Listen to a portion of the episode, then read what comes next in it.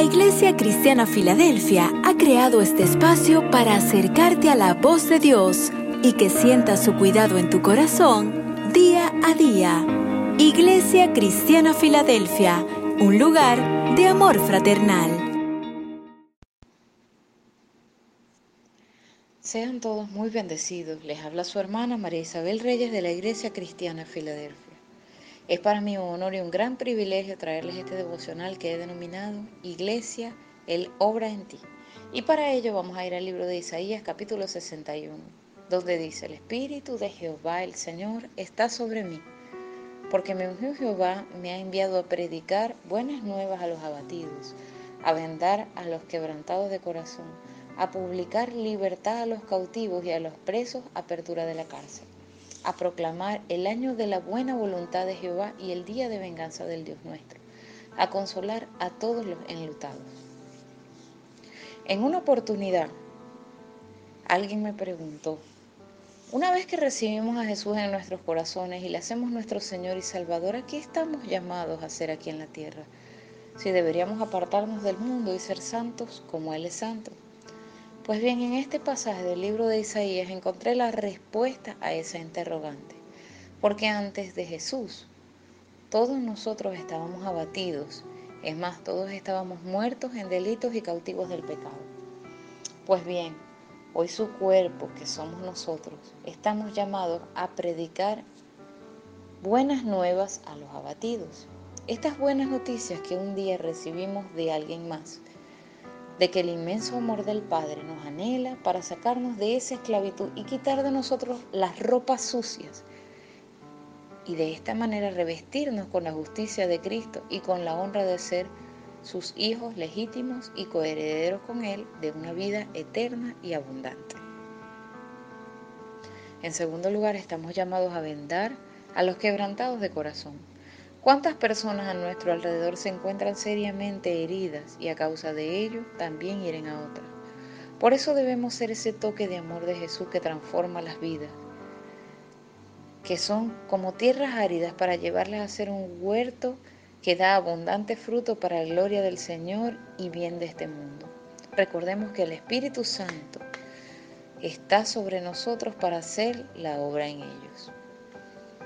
En tercer lugar, estamos llamados a publicar libertad a los cautivos y a los presos, apertura de la cárcel.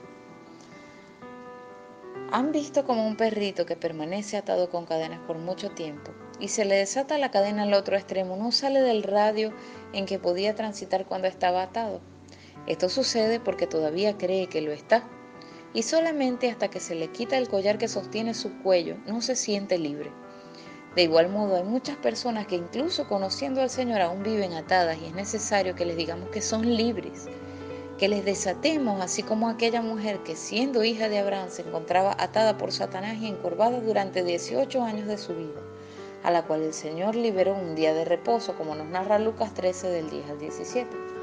Debemos decirles que Jesús ganó para nosotros, además de una vida eterna al partir de este mundo, también una vida abundante para que vivamos libres durante el tiempo que estemos aquí.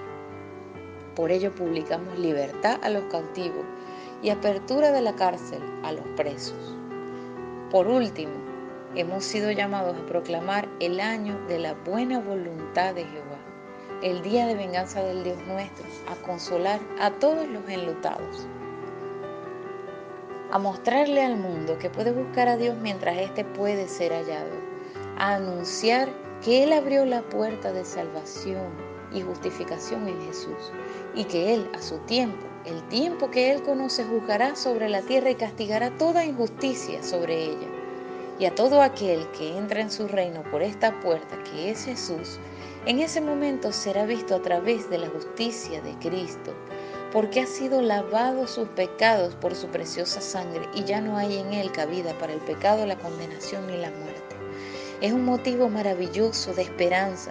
Es un motivo que nos llena de regocijo, que nos hace trascender por más dura que sea la prueba que estamos viviendo. Amada iglesia del Señor, tú eres el cuerpo de Cristo, sus manos, su voz, sus pies, su toque de amor. Tu Señor vive en ti y su Santo Espíritu también está en ti y sobre ti, obrando capacitándote para hacer su obra aquí en la tierra. Amada iglesia del Señor, despierta, Él obra en ti. Oremos. Señor y Padre bueno, hoy reconocemos que tú eres bueno y justo en todos tus caminos.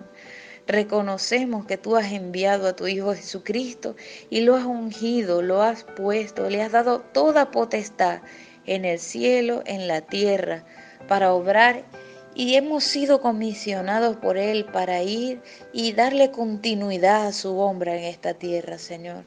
Dios Todopoderoso, despiértanos, inquiétanos, Señor. Abre nuestros ojos para que podamos ver como Él lo hacía, lleno de compasión y misericordia por las multitudes que estaban como ovejas sin pastor. Dios bueno y justo, te pedimos en el nombre de Cristo que sepamos ver la oportunidad para que se manifieste tu gloria en las vidas de muchos. Señor y Padre bueno, te damos la gloria, la honra y la alabanza y que sea tu palabra obrando en nuestras vidas. En el nombre precioso de Jesús. Amén y amén.